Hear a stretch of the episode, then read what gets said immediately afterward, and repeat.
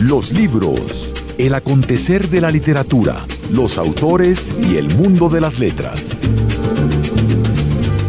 A partir de este momento damos inicio a este espacio en Señal Radio Colombia llamado Los Libros. James González en Control Master, Margarita Valencia y quien les habla Jaime Andrés Monsalve estarán con ustedes a lo largo de estas dos horas, en las que tendremos una conversación extensa, pero realmente muy divertida, muy amena y muy esclarecedora con el fundador en el año 1996 de la revista cultural El Malpensante. Nunca como antes ha sido tan importante y tan coyuntural hablar de esta revista como en el día de hoy. Por eso trajimos a Andrés Hoyos, quien además de haber fundado este magazine que en la actualidad es dirigido por Mario Jursic, es el autor asimismo de novelas como Por el Sendero de los Ángeles Caídos, Conviene a los Felices Permanecer en Casa y Vera, entre otras. Sin más preámbulo, vamos a dar inicio a esta charla con Andrés Hoyos. Antes de eso, Margarita nos trae su nota del editor. La nota del editor. Hace unos días, a raíz del malestar entre los intelectuales por la entrevista que el director del Fondo de Cultura Económica, José Carreño, hizo al presidente mexicano Ernesto Peña Nieto, Jesús Silva Herzog acusó al director Carreño de haber convertido la editorial en una plataforma publicitaria de la presidencia. El comentarista Leo Zuckerman decidió aprovechar la arremetida de Silva Herzog para llevar la discusión un paso más allá o un paso más acá. El problema, planteó, no es si Carreño usó la editorial del Estado para promover al jefe del Estado, sino la existencia misma de una editorial del Estado. ¿Debe el Estado subsidiar la edición, se pregunta Zuckerman, de libros que solo lee una pequeña minoría que pertenece sobre todo a la clase media? No debe, responde Zuckerman sin dudarlo un instante, con la claridad que suelen tener los fundamentalistas del Estado liberal. Aquí, los contribuyentes no estamos subsidiando a los más pobres de México, añade Zuckerman, sino a una élite académica, cultural e intelectual que, por desgracia, es la que lee en el país. En otras palabras, hay que vender el sofá. Su argumento es imbatible, sobre todo porque a pesar de su fe en el sistema capitalista, deja abierta la posibilidad de otros subsidios más urgentes. Pero no en el caso de los libros, afirma el columnista, porque los pobres no leen. Su argumento es delicioso porque borra de un plumazo casi 200 años del dogma un poco odioso que sostiene que se debe invertir en libros y en promoción de lectura. Susanitas del mundo, uníos. Si el Estado ha de subsidiar algo, que sean las porquerías que consumen los pobres.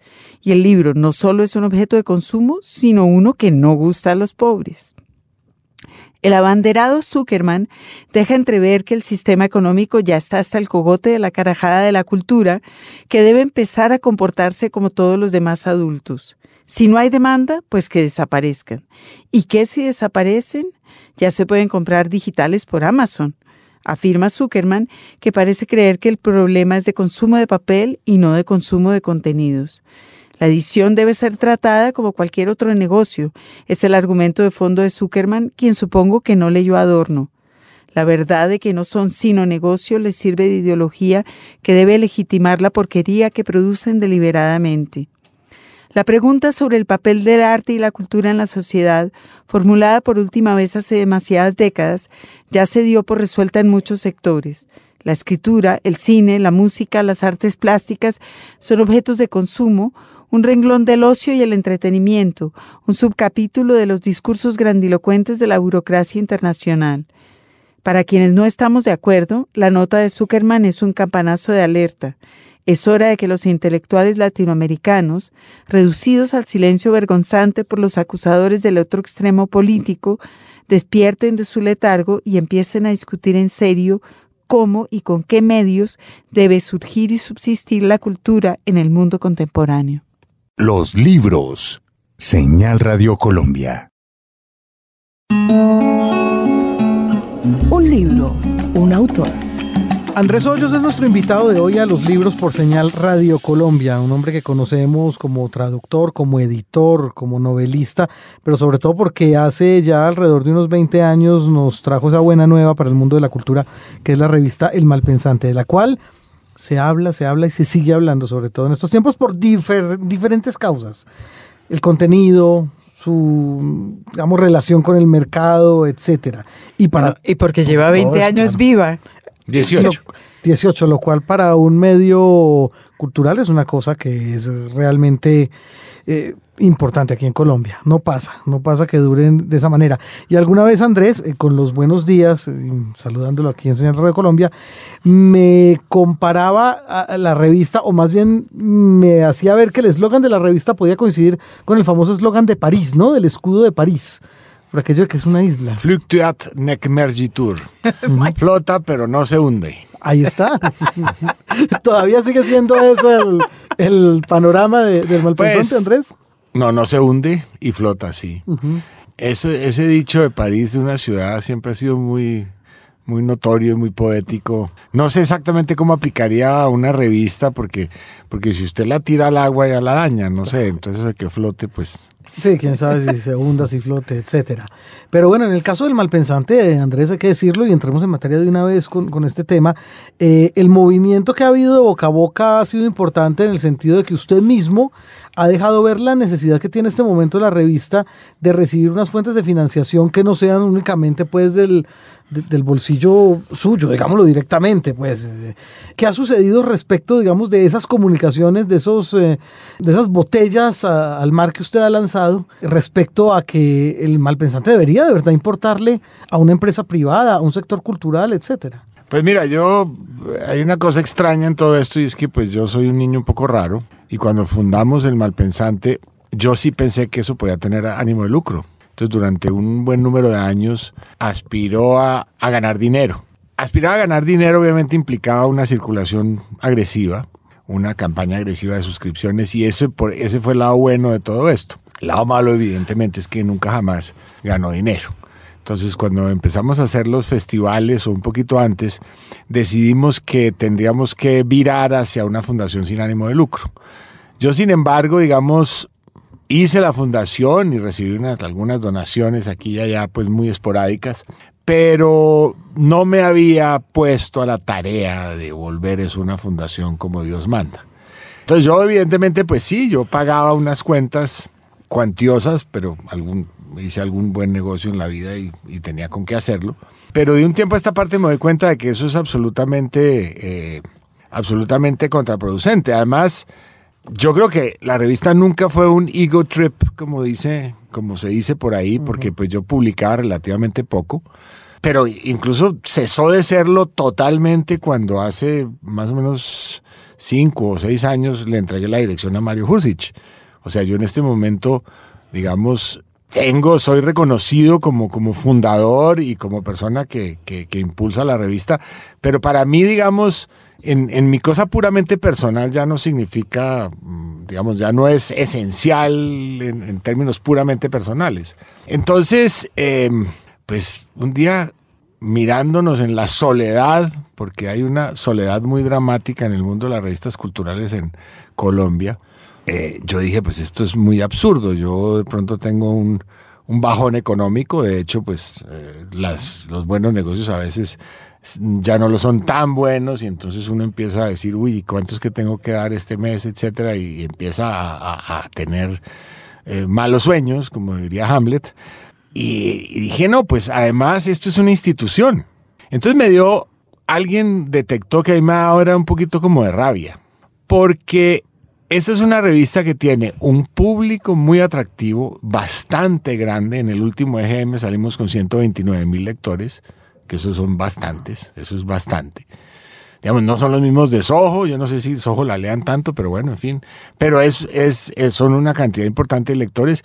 Y además, el malpensante es la única ventana para una cantidad de géneros que de otra manera morirían o se volverían, digamos, rarezas de Internet. Entonces, si usted quiere ensayo literario, usted quiere cuento, usted quiere incluso poesía, pues eso no lo va a encontrar ni en los periódicos, ni siquiera lo va a encontrar en una revista informativa como Arcadia. Y yo en particular diría que una cosa muy importante en esto es el género del cuento.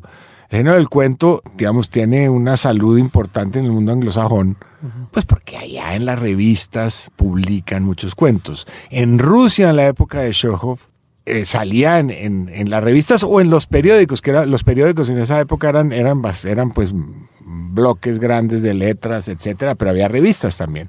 Entonces, eh, si el malpensante por alguna razón desaparece, el cuento queda más o menos huérfano en Colombia. Y yo no quiero pensar lo que pasa cuando se publica un cuento cada tres meses en el periódico.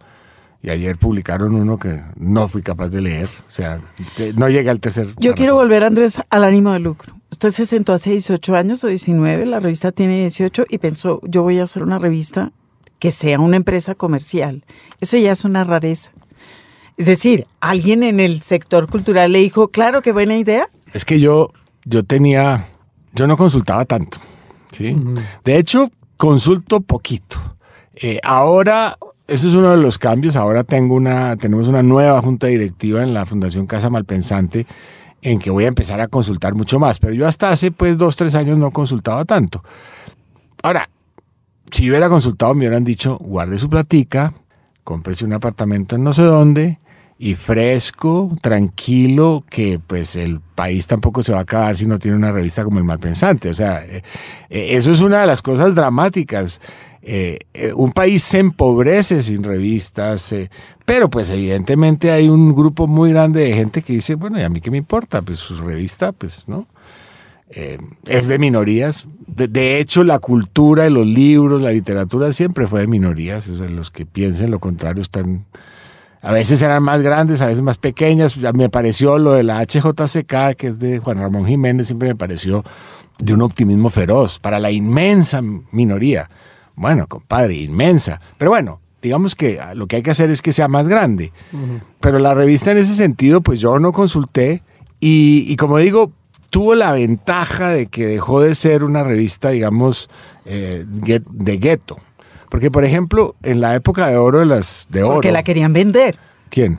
Porque querían vender la revista y que fuera una empresa comercial. Pero es que, que se vendiera, sí, Es que, ah, digamos, hagamos la comparación con lo que fue la época, llamamos, de, de, oro o de oropel de las revistas españolas de cultura.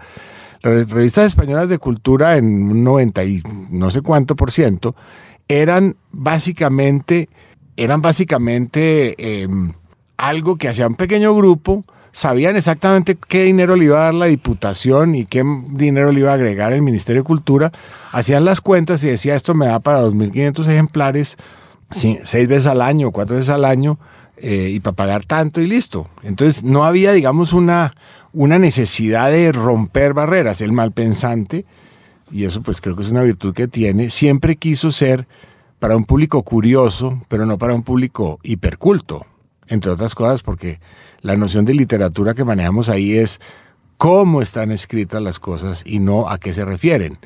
Eh, no es una literatura que se mire el ombligo, ¿sí? Todo el tiempo. la, la, cultura española ha sido, digamos, casi incluso desde el destape y, y durante todo el siglo XX, ha sido brutalmente subsidiada. Secreto. De eso no se habla. De lo que se gasta, pero no se habla de lo que se gastan las diputaciones y el Estado en eso la cultura europea toda es una cultura subsidiada. ¿Qué pasa con los subsidios en América Latina? Bueno, antes del programa estábamos hablando de que hay dos maneras de, irrigar dinero a la cultura y entonces eso podemos retomarlo después. Pero en, en América Latina, pues, digamos, la cultura tiene muy poca importancia y por lo tanto quienes tienen poder y dinero le dan poca importancia y le dan poco dinero. Sí, eso es sencillo.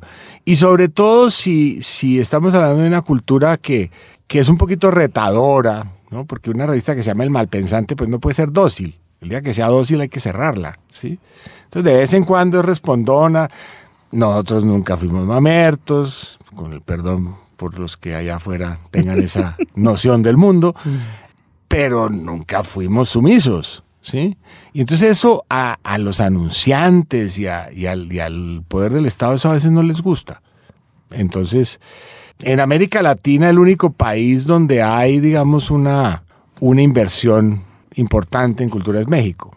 Donde también la cultura estuvo subsidiada hasta las narices hasta hace muy poquito tiempo. Pero es que el subsidio no es per se malo. El, el subsidio de alimentación complementa. A ver, evidentemente, evidentemente pretender que un medio cultural de cierto estilo sea un gran negocio es algo muy exótico. Que yo conozca, el único que lo ha sido desde su fundación es el New York Review of Books, por una, un nicho muy especial, porque incluso el famosísimo, extraordinario New Yorker llegó un momento hace unos 30, 35 años en que tuvo un bajón económico y Cataplún lo vendieron y pasó a Condenast y no sé qué, y, y, y en tiempos recientes eh, tiene años, años con pérdidas. Lo que pasa es que hace parte de, un, de, una flota mucho más grande que tiene utilidades y que entiende el prestigio que le trae a la revista.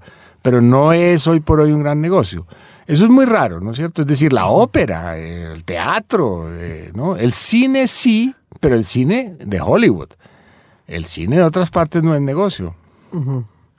Bueno, usted menciona, por ejemplo, la, la, ópera Andrés, y claro, y se me ocurre que como, ocurre, como pasa, pues, por ejemplo, con la ópera del Metropolitan de Nueva York o en la misma PBS en Norteamérica, eh, si hay un esquema mmm, hasta cierto punto exitoso de, de donaciones de, de, la gente. Eh, ¿Qué nos falta aquí para que, para que eso pudiera llegar a ser una realidad? ¿Qué nos falta? bueno, yo, yo sí te, yo, te, yo, tengo una, yo tengo una teoría eh, sobre eso, que nos falta uh -huh. un poquito de tiempo. ¿Por qué? Porque de tiempo el país, de, de tiempo, de, de, inversión. No, de, tiempo, tiempo, tiempo en el país. Resulta que eh, en la época en que yo por lo menos estaba en la universidad, y ustedes no son mucho más jóvenes que yo. Gracias. Me está echando eh, vainas porque sí, estábamos en la universidad. Sí, pero, pero, yo soy mayor que usted, entonces no fastidie. eh, en esa época, digamos, en que estaban en la universidad quienes hoy tienen el poder en el país, ¿sí? la cultura era peligrosa, era comunista y entonces, eh, digamos, eh, se cerraban los departamentos de castellano, a la gente no le enseñaban a escribir, se cerraban los, los grupos de teatro, desterraron a la cultura de las universidades. Y entonces los que hoy tienen el poder económico y político, mmm, digamos, son, son eh, en una importante mayoría enemigos de la cultura. Hay desde luego excepciones, pues, pero si uno fuera a hablar siempre de las excepciones se quedaba patinando ahí. En cambio, creo que los que vienen en unos 10 años, muchos de ellos lectores del Malpensante cuando estaban en la universidad, porque ya pudieron empezar a leerla hace 18 años, del Malpensante y de otras cosas, y yo los veo venir como con una mente más amplia que entenderá que la cultura, digamos, es... Lo que pasa es que cultura es una palabra un poco, es una palabra demasiado amplia y por lo tanto tiene un lado aburrido, ¿sí? necesario pero aburrido. Pero hablemos de las artes.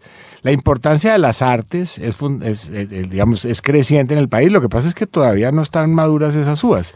Yo hago una pregunta ahí. ¿A usted no le parece que estas nuevas generaciones pueden muy bien naufragar en este horrible mar de la, del tema de las industrias culturales. Es decir, pasamos de artes subsidiadas y completamente inútiles a las artes como una parte del eh, PIB, entonces que tienen que marcar y dar su aporte y no sé qué, y ser solamente generadores de riqueza. Yo no sé, yo, yo creo que, que eh, están analizando el, el, fenómeno. Si el fenómeno se, se hace más diverso, se hace más complejo, pues eso, eso traerá de todo, pero, pero yo, en eso, yo hay una cosa en que yo me resisto a pensar que una gente mucho más educada va a ser, digamos, mucho más frívola. Eso no tiene por qué ser así, ¿no? Es decir, habrá frívolos de todo tipo, claro, eso, eso no hay ninguna discusión, pero yo, le, yo veo que, mire, les doy un ejemplo que se me acaba de ocurrir. Cuando uno iba al colegio chiquito, las artes en el colegio, bailas, menos cuatro, ¿sí? Hoy en día todos los jardines infantiles y los colegios, y lo sé porque tengo hijos chiquitos, están dedicados a las artes, y a cantar, y a leer, y a no sé qué, ¿sí? Y bueno, pues eh, nos decían que los libros iban a acabar, pero resulta que la señora Rowling con, sus libros de Harry Potter sacó a Mitch, vendió millones y millones de ejemplares a niños. Entonces, el mundo no, no, es que ese tema de que, de que todo tiempo pasado fue mejor, nah, nah. No creo. no es así la cosa. Yo no creo. Bueno, mucho se ha hablado respecto a entonces esa búsqueda de inversionistas privados eh, en pos de que el malpensante siga flotando y no, no se hunda. ¿Qué ha pasado hasta el momento? Pues se han empezado a abrir una serie de puertas. Que haya llegado así, pues el primer, el primer golpe importante de dinero, pues que nos ayude realmente, todavía no ha llegado, ¿sí? Pero se están abriendo puertas. Eso yo creo que, va a funcionar. Eh, además porque hay, hay, hay, digamos, la modernidad cibernética tiene un lado bueno y es que uno puede hacer campañas de crowdfunding y una serie de cosas que antes tampoco no se podían hacer. Wikipedia, por decir cualquier cosa, vive de eso. Y es una cosa importante, pues, que aquí allá la critican, pero por favor. No, pues, tiene uno acceso a, a, un, a, públicos a los cuales no tenía acceso hace 20 años. Sí, entonces, digamos que la cosa va para alguna parte. Ahora, hay una cosa aquí que es importante y es que uno de los sectores más atrasados de todos es el sector, digamos, del anunciante publicista, de luego, desde luego, otra vez, hay excepciones, pero yo creo que últimamente a los anunciantes los están engañando un poco. Le están vendiendo cosas que no valen lo que dicen que valen. Entonces, porque, porque ese mundo, digamos, está virando hacia, hacia eh, decir, la televisión, digamos, donde hoy en día se anuncia, es una televisión, eh, digamos, que ha perdido eh, gran parte del público más importante que se fue para, para las, eh, la televisión cerrada, etcétera. Entonces, ese, ese mundo está cambiando, pero está cambiando todavía lentamente. El mundo de la publicidad sigue prendido de unos esquemas que ya no son. Que ya no son. Okay. Que, que, ya no, que, ya no, que ya no son. ¿Por qué? Porque, porque, digamos, en otras partes han entendido que hay, obviamente, el famoso top of mind, que es, pues, eh, quiero vender más detergente y por lo tanto quiero que la gente se acuerde de mi nombre y por lo tanto va al supermercado y entonces coge mi detergente y no el de la otra persona que no reconoce. Pero es que hay otro tema en el, en el mundo de las marcas y es el prestigio. Y el prestigio es algo que sí está asociado con una cosa como el malpensante. Entonces, no es lo mismo, digamos, para vender más detergentes yo no soy el, sitio, pero para inyectarle prestigio a algo, sí lo soy. ¿Por qué? Porque pues yo llego a un grupo muy interesante, selecto, de, de como en el último EGM 129 mil lectores, entre los cuales hay gente muy educada, gente con doctorado, líderes, yo es raro que, que, yo me encuentre pues con un, con un personaje de un CEO una, que, que, no conozca la revista. Los que la conocen menos es el director de mercadeo. Entonces ahí tengo un problema no resuelto. Bueno, y no sé cuál, no sé si la pregunta sea directamente esta, pero ¿tenemos que alarmarnos realmente, Andrés, por el, por el futuro próximo del malpensante? Es que son muchos los mensajes que, que también me encuentra pues, otra gente diciendo ¿qué vamos a hacer? ¿Qué vamos a hacer? No, a ver, yo, digamos, la, la, la revista, digamos, tiene cómo subsistir, pero está, pero, pero está en, en una economía de guerra. Uh -huh. Entonces, y eso tiene un efecto sobre la calidad. Si yo a un equipo editorial muy pequeño le pido la revista más maravillosa del mundo, pues no la pueden hacer. Yo siempre, yo he dicho, y esto es una de esas metáforas pues que de pronto sirven, que, que si las páginas culturales de X o Y periódico vuelan a 4.000 pies, el malpensante vuela a 18.000 pies. Pero ¿por qué no vuela a los 33.000 pies que son los que es la altura de crucero de las revistas como esta? Pues porque le falta combustible, gasolina. ¿Por qué la revista no puede eh, contratar ciertas, ciertos textos eh, internacionales fundamentales? Porque no hay con qué pagarlos. Entonces, si yo quiero publicar a Julian Barnes, pues me enredo, no puedo.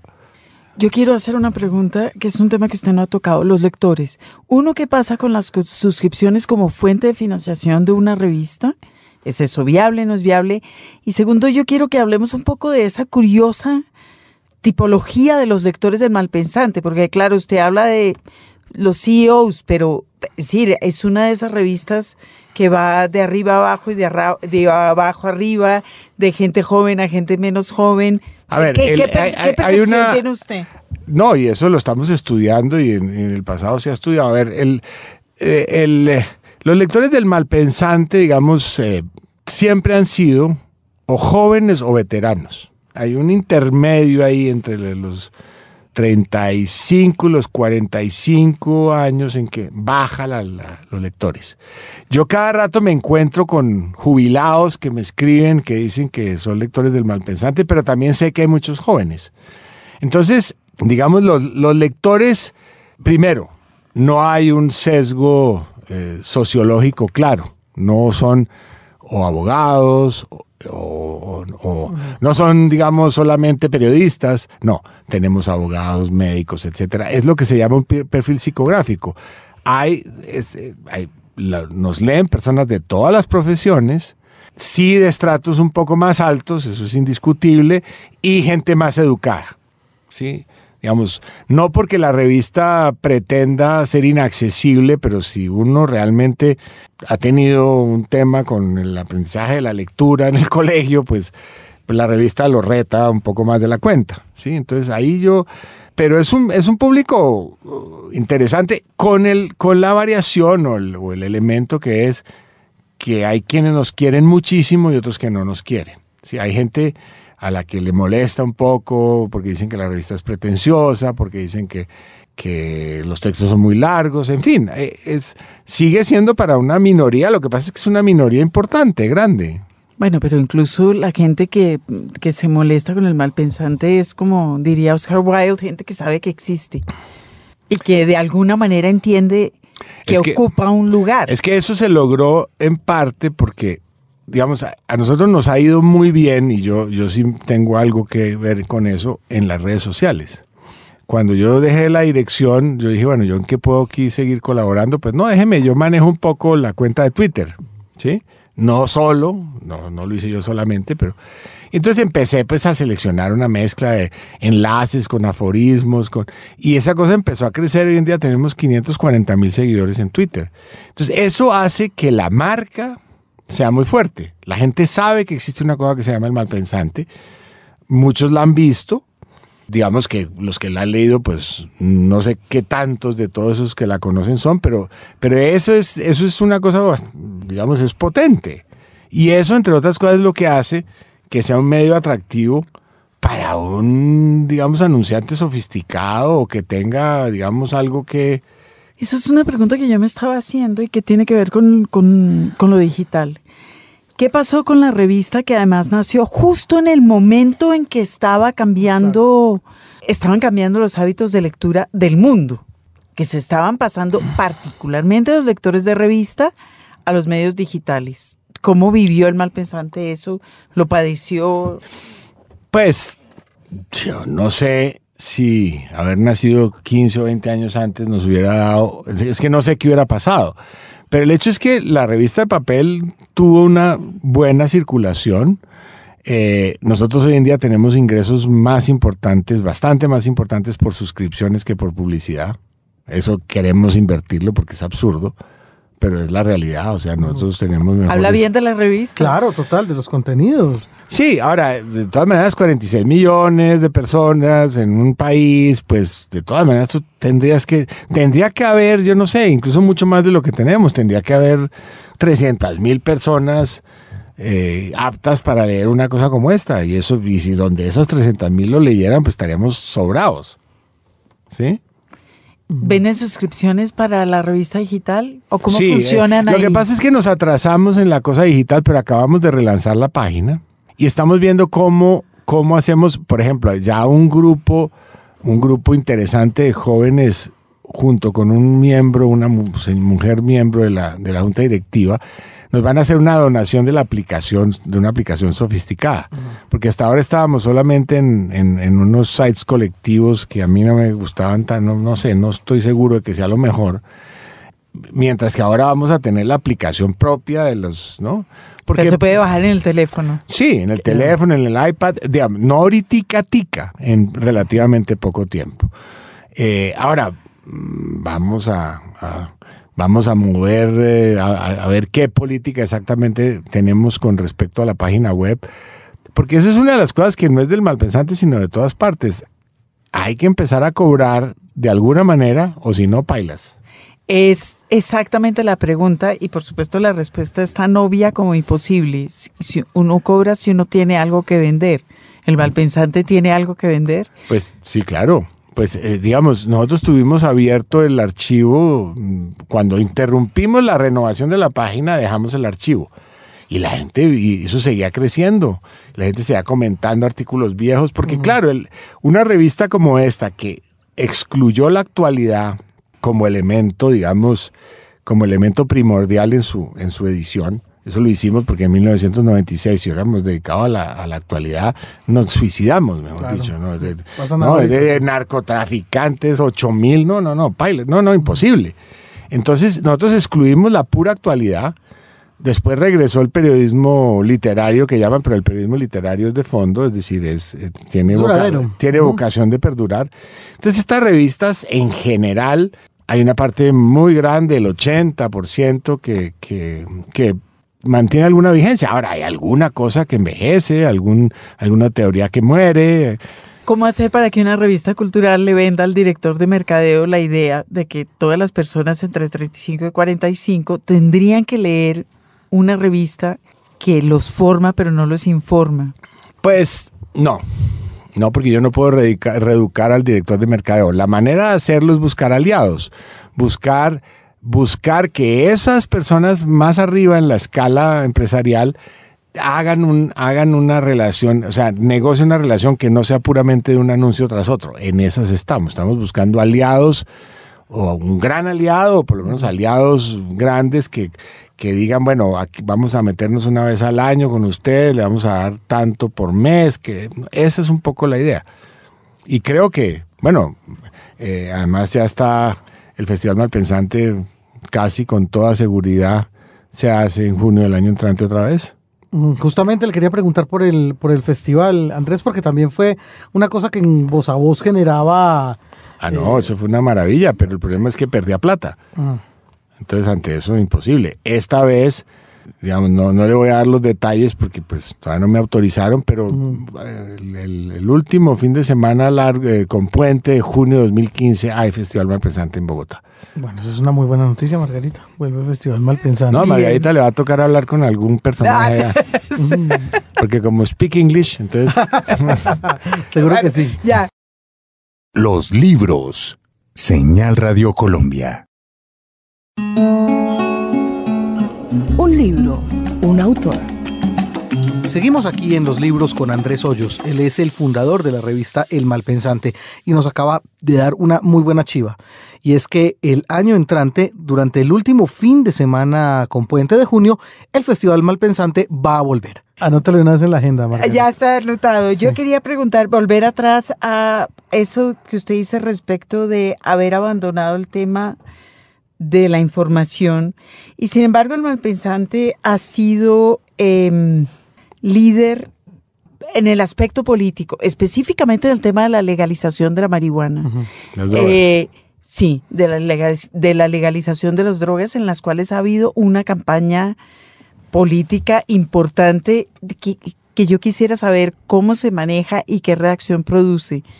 Pero también en otro campo que es la crónica periodística, que por supuesto no se ocupa de la actualidad, pero sí se ocupa de la actualidad.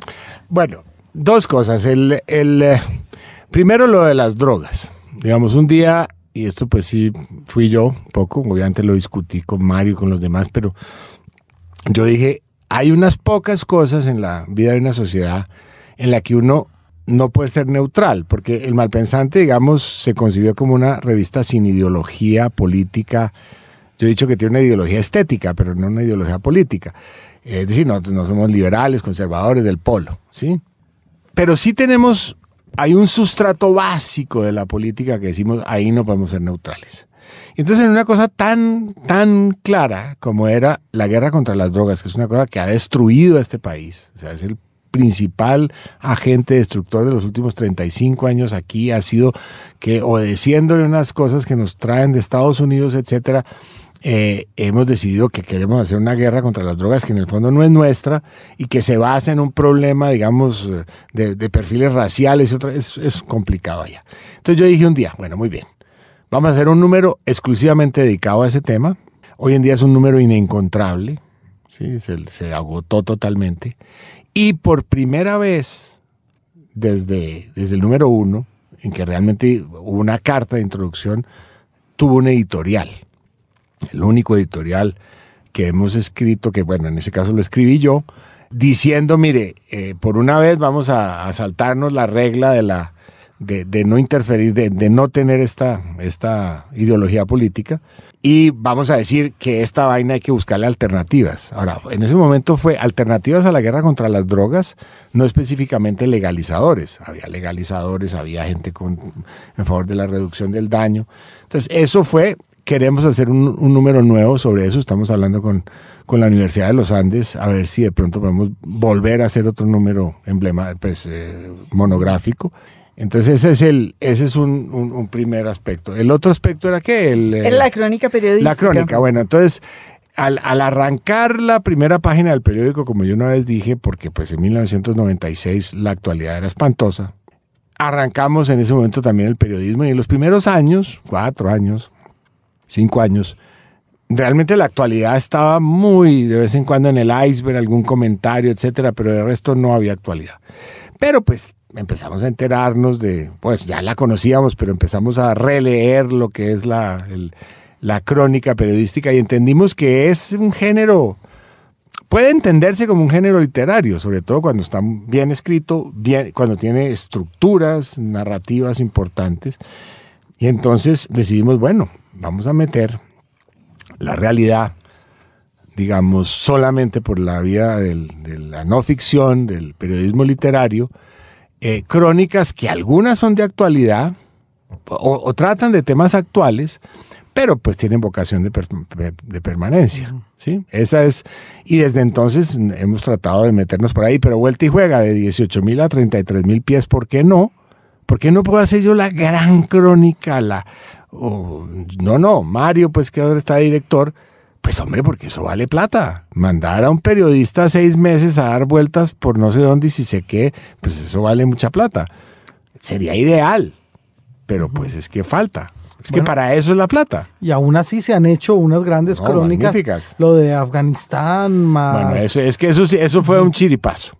¿Ah, sí? Sí. A ver, cuéntanos No, básicamente, Eva Zimmerman de Aguirre, traductora, un personaje muy interesante de Medellín, empezó a circular los correos electrónicos que mandaba su hija Natalia, médica o ginecobstetra, que estaba en Afganistán y entonces ella tenía, digamos, los correos eran muy entretenidos porque tenían esta mezcolanza y entonces pues yo incluso los mostré a Mario, empezamos a discutir y dijimos, bueno, pero, pero aquí hay algo, pero siguen llegando, ¿no? Porque se acumulaban. Entonces, bueno, muy bien, cuando por fin ella se fue de Afganistán y pudimos tener la colección de, los correos, pues eso daba como para dos revistas, ¿sí? Entonces, eh, pues yo me senté, eso sí fui yo, y dije, bueno, vamos, con ciertos criterios vamos a editar esto. Editar es quitar redundancia, no sé qué, pero una cosa que creo que hicimos bien fue que mantuvimos el, el tono coloquial y algunas comparaciones que ella hacía con su Antioquia natal, y, de repente cuando vimos el material dijimos, bueno, esto va como cuatro entregas, ¿no? Y en una de esas a mí me cayó del cielo, pues, ¿no? ¿Qué cuatro entregas? La revista completa. Y así fue. Una de las cosas que caracteriza al malpensante es que tiene editores, que es una especie en vía de extinción. Hursich es un gran editor, usted es editor. ¿Cómo han manejado eso con los escritores en un medio en donde además a nadie lo editan? Pues en un principio fue muy difícil porque se pusieron muy bravos. Yo me acuerdo que una vez Germán Espinosa, que en paz descanse, me dijo mm, sobre algún texto que habíamos hablado, me dijo, sí, pero es que ni una coma. Entonces yo le dije, no, eso así no puede ser. Al final, pues, con Fernando Vallejo alguna vez también hubo un problema por una coma, imagínate tú. Ah.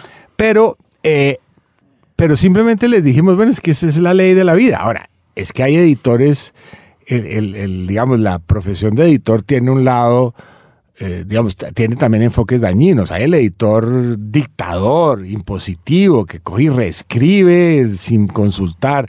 No, el, el, verdadero editor en el sentido anglosajón, y Margarita, pues que es profesional de mucho tiempo, lo sabe, es un, es como un partero. O sea, eh, digamos, la, la criatura no es de él, el, el embarazo no es de él o de ella, ¿no?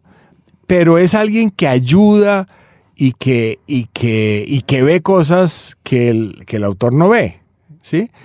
Entonces nosotros simplemente dijimos, aquí es la ley, aquí hay que... Es decir, si llega el texto perfecto, absolutamente perfecto, pues uno por joder le mete dos comas más porque dice, no, no, no, no me va, no- me va a de- dejar. no me, no me va a decir pues que yo no, que no sirvo para nada, ¿no? Pero en ese caso, pues uno pone las dos comas por joder y lo deja ir. Pero el- casi con seguridad, los textos, sobre todo los textos de, de periodismo, son textos que, que admiten edición. Oiga, eh, aquí le faltó un pedazo, ¿no? Oiga, esto no se entiende. Oiga, esto está mal puesto. Esto no es aquí sino arriba. ¿no? Oiga, esta no tiene, no, usted no tiene un lead que valga la pena. Oiga, eso no se acaba así. Es un proceso de toma y daca, ¿sí? Eh, ahora, está en vías de extinción, yo supongo que aquí, pero en el mundo no. Los editores, los, buenos editores son gente a la que le pagan bien. En las grandes editoriales eh, anglosajonas, un escritor tiene su editor, ¿sí? Que es un cómplice, es decir, no es un enemigo. No es un castigador, no es alguien que entra a tijeretearle, a machetearle las cosas, sino que es, sino que es alguien que ayuda a que, a que la cosa sea mejor. Y los buenos autores de todo tipo hoy en día lo exigen. ¿Están haciendo escu- eh, escuela ustedes en ese sentido? Estoy pensando que Camilo también, Camilo Jiménez, que Camilo es otro allá. gran editor, Él aprendió allá. allá, sí. y, qué bueno es, pero difícil. Pues difícil porque los medios, es que la crisis económica de los medios los ha llevado a entender yo creo que mal su, su, su solución. Eh, porque, porque ellos deberían, digamos, em, invertir en, en editores. ¿sí? Un editor... Un editor es necesario para que pues, los textos sean realmente legibles, para, a veces para recortarlos, ¿no? Porque pues no es tampoco siempre eh, decirle te faltó esta cosa, sino mira, todo este pedazo sobra, ¿no? Sobra. ¿no? Eh, o, e- o este personaje, quítelo. Pero también está ese papel del editor que tiene iniciativas en relación con el contenido de su revista o que percibe a un escritor que quizás no lo sabe. Por ejemplo, Daniel Samper es un editor en ese sentido y todo el tiempo está imaginando tareas, Pero a él se le va la mano. Pero, pero las tiene y es Sí, pero, uno le, pero le propone, a- le propone a los autores unas cosas así como chistosas. Daniel Samper Ospina, ¿no? Sí, sí. Eh, sí, a ver, yo, está bien, Daniel Bueno, hace una pero- revista y la revista tiene aciertos, ¿no? A mí lo que pasa es que esta cosa de, de sacarlo a uno de su matadero, o sea, el editor más clásico es alguien que sí, te ve y dice, tú eres la precisa para escribir esta historia. Y. Estoy pensando Eso en sí. ese en ese nivel de iniciativa en el malpensante, Eso como hay, por pasa. ejemplo, estoy leyendo estos correos de esta niña Aguirre, qué bonito hacer un texto. Les pasa mucho, les pasa poco. ¿Qué tanto del material del malpensante son cosas que les va mandando? ¿Qué tanto son cosas que ustedes piensan que quieren hacer? Bueno, no, eh, digamos, el- el- en los últimos seis años, de todas maneras, Mario ha sido el director y por lo tanto él te puede contestar mejor eso, pero, pero hay de todo. Hay cosas que son pedidas, hay, llega muchísimo material. Ahora, yo guardé algunos de los correos que enviaba eh, tratando de que el material fuera publicable. Eso es tremendo porque, porque la mayoría de los, de los, de los escritores o aspirantes a escritores no saben relacionarse con un editor. Se sienten agredidos, ¿no? Y entonces 19 de cada 20 procesos terminaban mal. en que la persona no hacía o no, o no corregía o empeoraba, ¿no? Es, es, eh, es que hay un tema de que, de que esto es, esto- se necesitan más medios de este estilo. Claro, yo estaba pensando en que los editores a veces son muy agresivos. Estaba pensando en una anécdota de un editor diciéndole a alguien, no, no quiero su novela, pero en una, de una manera torpe y, y ahí agresiva. Ya, ya, ya. Ah, No, dejémoslo ahí. Andrés, eh, hablábamos hace un momento que hay unas líneas que ustedes sienten que el malpensante sí tiene que tener una suerte pues de, de inclinación hacia ese lado de la balanza. Estábamos hablando pues básicamente del tema de legalización de las drogas. Yo le quiero preguntar por, por una cosa y, y es si eso no sucedió durante su dirección, si eso no sucedió un poquito, un poquito, poquito con el tema de las artes plásticas. ¿Usted sabe a qué me refiero? Pero, la- pero, no, pero eran firmados.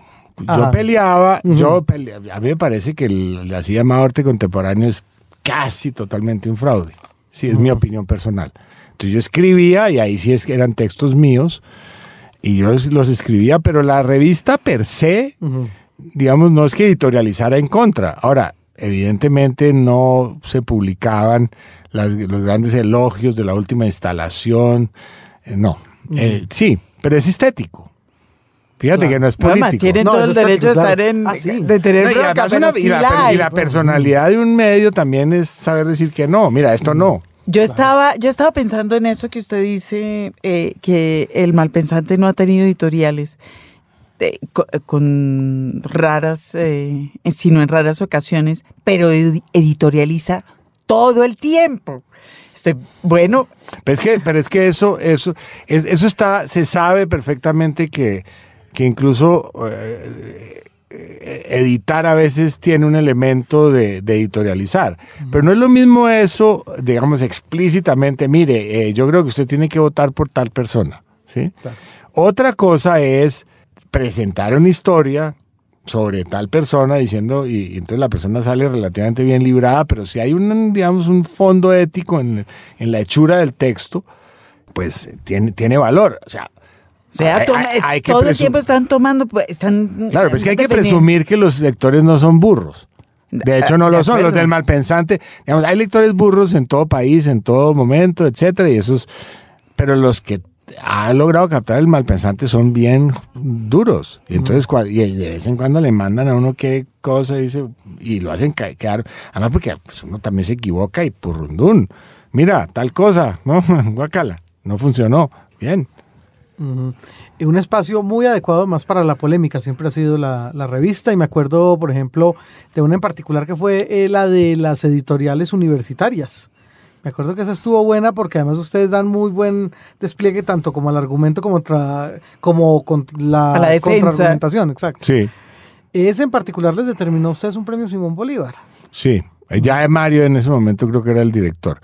Pero sí, es es decir, el, el, eh, es que ese, por ejemplo, es un tema clásico para el malpensante, porque las universidades en Colombia, digamos, también tienen una serie de limitaciones y de carencias muy fuertes, por favor.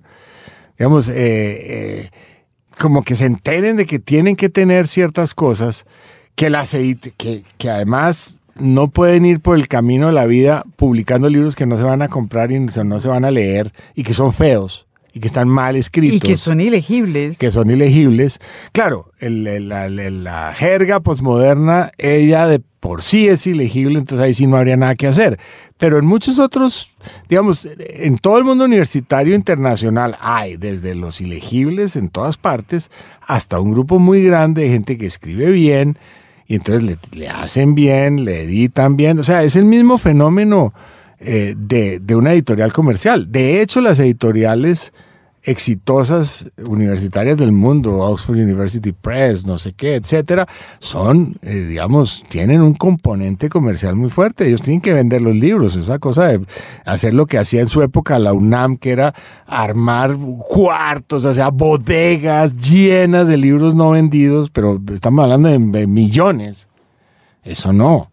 Eso no. Y aquí, aquí por alguna razón, bueno, Margarita tuvo mucho que ver con eso, pero pues eh, aquí eso todavía no hemos logrado. No, ni, ni pa- ni parece que en el corto plazo.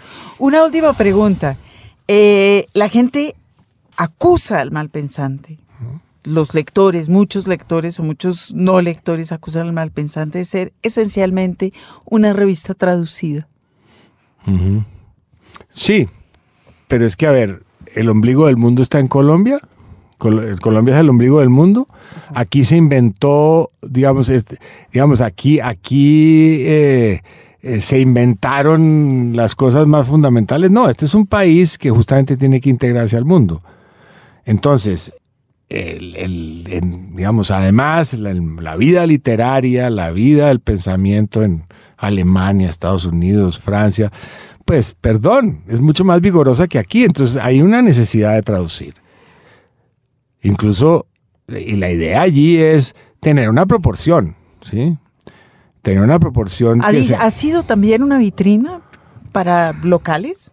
Sí, claro. La, la mitad de los escritores jóvenes, y estoy viendo aquí incluso un, un joven periodista que ya publicó cuando joven. ¿Dónde está? No sé, que publicó. O sea, desde luego, ha sido una gran vitrina. No es tan fácil. Y es un pelín frustrante porque, porque eh, uno de, escritor joven tiene, tiene taras, tiene mañas, eh, pero al mismo tiempo tiene ganas. Eh, yo creo que es, que, es, que es una obligación ética de la revista, entre otras cosas porque una de las razones un poquito cursis de su fundación era que a mí particularmente me trataron mal en los suplementos culturales de, de hace 30 años. Simplemente pues me trataron mal. Entonces eso no me gustó, ¿sí? Porque yo creí que yo era bueno, había una saber. yo creía, pues. ya después, bueno, en fin. Podríamos volver a esa frase que es que los suplementos culturales del país tratan mal al país un poco. Es que eran muy clientelistas, eran amiguistas, era, había una, reproducían algunos vicios espantosos. Pero bueno, es historia patria. Bueno, es momento para que nuestro invitado de hoy, Andrés Hoyos, eh, nos lea un fragmento de un texto escrito por él. Así que Andrés nos dirá qué tiene para proponernos. Bueno, es que me pidieron alguna vez un, texto sobre el poder y el amor. Y entonces escribí, esto fue en el año 2000, 2000, así ya rato. Y entonces se titula Ni parientes lejanos. Ignoro a quién se le ocurrió la idea para esta mesa redonda, el amor y el poder, pero nos puso en calzas prietas a los conferenciantes. Estaría fácil decir que el amor y el poder son como el agua y el aceite, dejarlo en eso, en un cliché. Pero el cliché tampoco se ajusta del todo a lo que uno, huerfanito del poder y practicante inexperto y descarriado del amor, sabe o cree saber sobre ambas cosas que raramente se mezclan, que más frecuentemente se suplantan o se hacen saltar en pedazos, que el amor es una forma de poder que repudia al poder y que entraña un cierto debilitamiento en el amante, que el poder considera al amor un pariente pobre sin derecho a sucesión. En fin, el tema en abstracto conduce al galimatías a la tentación retórica. De ahí que la manera quizá más promisoria de abordarlo sea mediante alguna crónica emblemática de amor y poder, y entre las muchas que ofrece la historia se me ocurre traer a cuento una de una época en que el amor se vivía como si no tuviera mañana, muchas veces no lo tenía, y el poder se ejercía a los hachazos. De primero llamaré a escena al rey Enrique VIII, autor apócrifo de algunas de las más bellas canciones de amor del Renacimiento inglés, quien, como es sabido, nunca estuvo demasiado contento con su primera mujer, la princesa Catalina de Aragón, quinta y última hija de los reyes católicos, con quien se casó en un matrimonio por conveniencia según usanza de la época. El descontento no obstó para que Enrique indujera en la viuda de su malogrado hermano Arturo por lo menos seis embarazos, pero nunca obtuvo de ella lo que buscaba, un heredero, pues el único hijo varón de la pareja murió a los 52 días de nacido. De los seis embarazos llegó a la edad madura una mujer, la reina María Tudor, mejor conocida en Inglaterra con el apodo de Bloody Mary, por el trato cariñoso que se daba a los protestantes durante su reinado. Los ingleses, muy proclives al humor negro, hoy en día la recuerdan más que toda la hora de tomar el famoso aperitivo que lleva su nombre. Frustrado por la errática fertilidad de su reina española, Enrique apenas la dejó cumplir 40 años antes de empezar a conspirar para repudiarla. La animosidad contra España y la obsesión por engendrar un hijo varón que lo sucediera pronto lo llevaron a casarse con la bella Ana Bolena, quien, según cuenta la leyenda, llegó a sentir un amor verdadero por su gran gordazo. Al debido tiempo, los nocturnos suspiros del rey y de la Bolena condujeron al deseado embarazo que trajo al mundo a una niña que ninguno de los dos quería o esperaba. Era rubia y la llamaron Elizabeth, entre nosotros Isabel. Ya para entonces Enrique había sucumbido del todo a la terrible tentación del poder sin límites y pasados tres años acusó a su segunda esposa de adulterio y se dio el gustazo de obsequiarle una pena capital que más que a la amada seguramente condenaba a muerte al intruso sentimiento del amor. Asegura un testigo que ella comentó resignada camino al cadalso. Me dicen que el verdugo es muy experto y mi cuello es tan delgado. Uno podría pensar que es la propia voz del amor la que así hablaba. Los dioses son testarudos y el propósito del decapitamiento no se cumplió. Enrique no engendró entonces ni engendró después un varón que pudiera perdonar en el trono de Inglaterra, a pesar de que, cada vez más refractario al viejo y católico sacramento del matrimonio, pasó por seis esposas. Transcurridos los años, murió Enrique y murió de tuberculosis el breve rey Enrique Eduardo VI, su único hijo varón.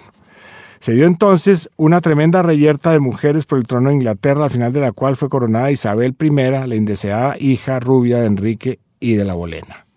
Cuentan que Isabel nunca mencionaba a su madre y que se vanagloriaba de tener más pantalones que su padre, los cuales le bastaron y le sobraron para gobernar a sus anchas durante decenios con esplendor incomparable. Su poder se hizo sentir hasta en estos lejanos confines del planeta cuando Sir Francis Drake, un corsario afortunado de quien se rumoraba sin mayor fundamento que gozó los favores de la reina, saqueó a Cartagena de Indias en 1586. Más allá de las recientes especulaciones cinematográficas, está muy claro que Isabel se vio obligada a reprimir cualquier asomo de amor, si es que alguna vez llegó a abrigar tan desdichada condición a lo largo de su fructífero reinado. La llamaban, exagerando un poco la cosa, la reina virgen, y ella misma refrendó a su medida una visión del cuerpo que tomó prestada de las instituciones teológicas, el así llamado body politic, radicalmente opuesto al cuerpo carnal, a falta del cual apenas algunos místicos son capaces de experimentar el terrenal sentimiento del amor. Hay indicios de que Isabel se vio tentada por este en su juventud, en particular en el personaje del apuesto y audaz Robert Dudley, conde del Leicester, pero ceder al amor significaba para ella una pérdida considerable de poder, ya que en la época las tradiciones vigentes la hubieran obligado a pasar de reina todopoderosa a la conflictiva condición de esposa de algún rey. Por eso, un día paró en seco al pobre Dudley con una frase contundente: Sir, I will have here but one mistress and no master. Lo que traducido a mano alzada significa: Señor mío, aquí no habrá sino una dueña y ningún dueño. Los analistas todavía no se ponen de acuerdo sobre el significado que tenían las constantes jugarretas a que Isabel sometía a sus pretendientes, pero un buen día debió quedar del todo claro que la reina no pensaba casarse, como en efecto nunca se casó. La decisión de Isabel es razonable, provisto que la ley que impere en la vida sea la del poder y no la del amor. En fin, este breve esbozo de los embrollos de la casa Tudor en su época de mayor esplendor nos permite sacar la conclusión ineludible de que los poderosos de todas las pelambres, de todas las latitudes, de todos los tiempos, aman poco, mal y a deshoras, aunque en los tiempos modernos ya no se dan en Occidente los reyes decapitadores, no faltan por ahí quienes sientan nostalgia de la decisiva estirpe, sin duda una estrella de rock que se despacha sin pellejo a la primera grupi apetecible que se le cruza por el camino tiene poder a su manera y poder tiene cualquier Donald Trump. No porque su belleza arranque los suspiros a las mujeres cuando pasa por la calle, sino porque su bien provista billetera le permite comprar yates, condominios y diamantes afrodisíacos, todos ellos de inmerecida fama, como que suelen conducir al fingimiento. Por excepción, según decía atrás, el amor y el poder se tocan y nos tocan. No cabe duda de que la historia de amor vivida entre Manuelita Sáenz y Simón Bolívar fue extraordinaria. Pero como era de esperarse, este amor a destiempo y sin amarras causó un escándalo mayúsculo en su tiempo, hasta el punto de que medio siglo más tarde, ya retirada de la política y en su augusta condición de expresidente de la República, el conservador Mariano Espina Rodríguez argumentaba que, comillas, la presencia de una barragana en Palacio, cierro comillas, había sido una de las principales razones que lo llevaron a atentar contra Bolívar in nefanda nocte septembrina. Ospina no estaba solo en su rencor, fue la sociedad entera la que se vino encima de esta historia de amor irresponsable de Bolívar y Manuela, conduciéndole a un final trágico, o para decirlo de otra manera, fue la sociedad entera la que llevó al amor a desembocar en su contrario, pues muerto el libertador, Manuela fue odiada por sus enemigos, quienes jugaron con ella, desterrándola de un lado para otro hasta permitirle a, a duras penas sobrevivir en el remoto puerto de Paita en las costas del Perú, donde vendía dulces para los viajeros. Allí conoció a Herman Melville y a Garibaldi y allí murió de difteria a la edad de 59 años un 23 de noviembre de 1856. Daniel Florencio Leary, el decano irlandés de Bolívar, regresó a Bogotá como embajador de su majestad británica, es decir, de la Casa Tudor, y logró copiar algunas de las sobrecojadoras cartas de amor cruzadas entre los amantes. Con todo el baúl en que la antigua belleza quiteña guardaba el grueso de la correspondencia que sostuvo con su famoso Simón, fue incinerado, al, igual que el resto de sus pertenencias, por las autoridades del puerto de Paita con el propósito ostensible de contener la propagación de la peste. Un final sin duda muy apropiado para tan desgarradora historia de amor. Vivida en el poder, a contrapelo del poder, al final el poder la destruyó y por ahí derecho borró todo vestigio de ella por motivos de higiene. A lo mejor la historia quería así sentar para nosotros una moraleja. El amor y el poder son por esencia incompatibles. Y los dioses castigan a los pocos transgresores que se creen tan afortunados como para intentar disfrutarlos en simultánea. Agradezco a, estos, agradezco a, a esos mismos dioses no haberme enfrentado con semejante dilema. Con el poder de la escritura me basta y me sobra. En cuanto al amor... Los libros. Señal Radio Colombia.